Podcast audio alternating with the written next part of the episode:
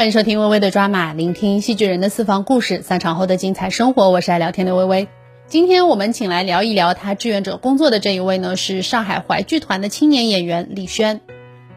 三四月份，李轩其实是有不少演出任务的，所以他在过完年之后就赶紧回到单位，进入了紧张的排练。他也特别期待能够在舞台上面给观众看到更好的自己，但是没有想到，因为这一次突如其来的疫情，所有的演出也都取消了。在居家的这一段日子里头，李轩每一天还是会保持练功，不让自己的记忆荒废。但是他总想着是不是应该多做一些什么，所以他也是在第一时间就去自己的居委会报道，成为了一名志愿者。李轩说，在刚去报道的时候，还记得自己穿着的是羽绒服，没想到现在也已经是快要进入夏天，穿着 T 恤的状态了。但是这一段时间里，不管是再苦再累，他的工作都是没有停止，坚持和自己的这些志愿者的伙伴们一起，用自己的爱心和耐心，多为自己的邻居们做一些事情。在这将近两个月的日子里，李轩反而觉得自己做的还不够，他看到了太多暖心的事情，也碰到了很多让他打心底里佩服和感谢的人，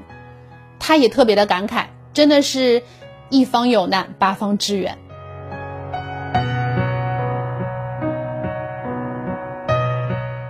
我是上海话剧团的青年演员李轩。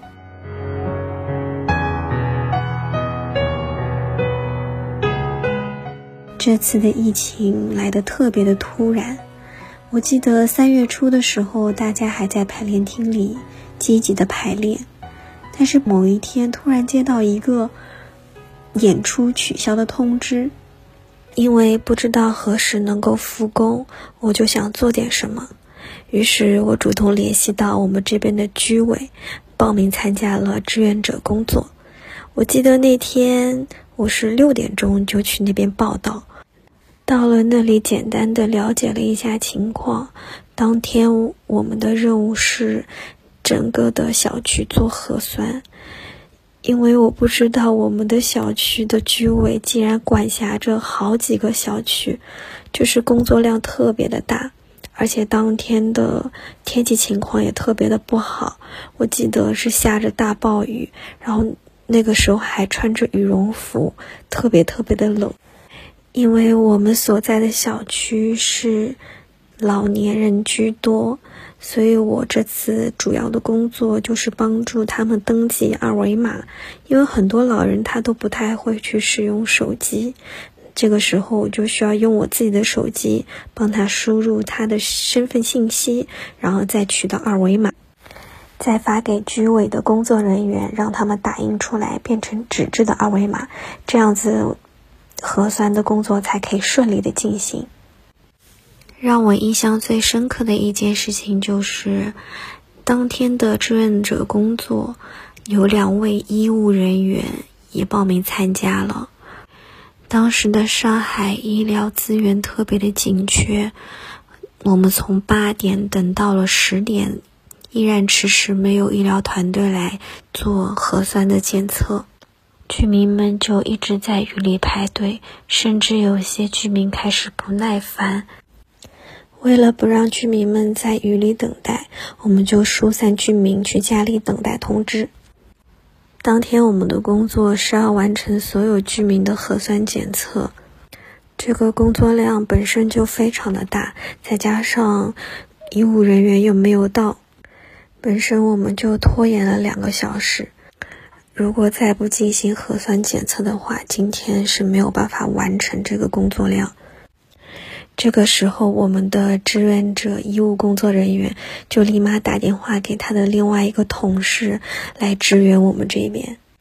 当时他的朋友二话不说的就赶到我们这边帮居民们做核酸检测的工作。在这个特殊的情况，他们放弃自己的休息时间来帮助居民们，在他们身上，我真正的看到了就是那种正能量。当天医疗团队真正到场的时间是在下午的四五点左右，大部分的核酸检测都是这两位医务工作人员完成的。直到医疗团队到场，这两位志愿者才真正的休息下来。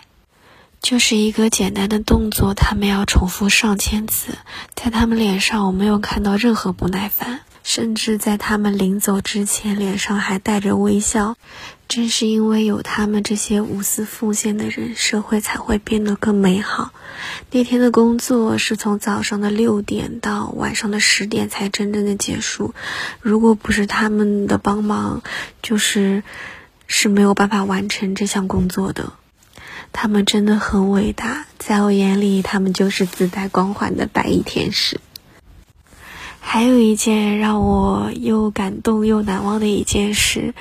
自从工作以来都是租房子，然后我们的邻里之间其实是不怎么走动的，一般下班就是回到家。然后通过这次疫情呢，真的感受到了人间自有真情在。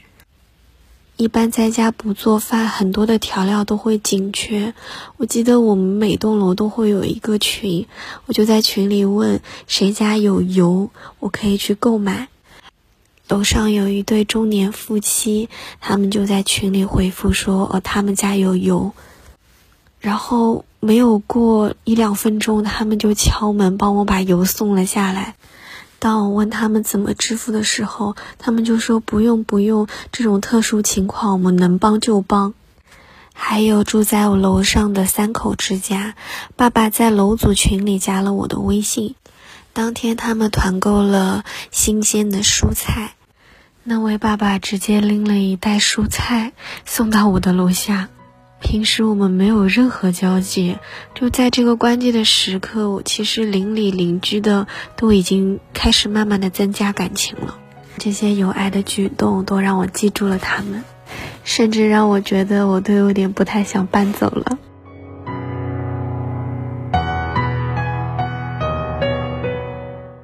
战胜疫情后，我最想干的一件事情就是。去吃一顿火锅，而且是那种辣辣的火锅，还要去理发店里好好的收拾自己一下，因为这个疫情，我们错过了最好的春天，就让我们美美的迎接夏天吧。不瞒你们说，我开始想念舞台了，想念演出的日子，排练的日子。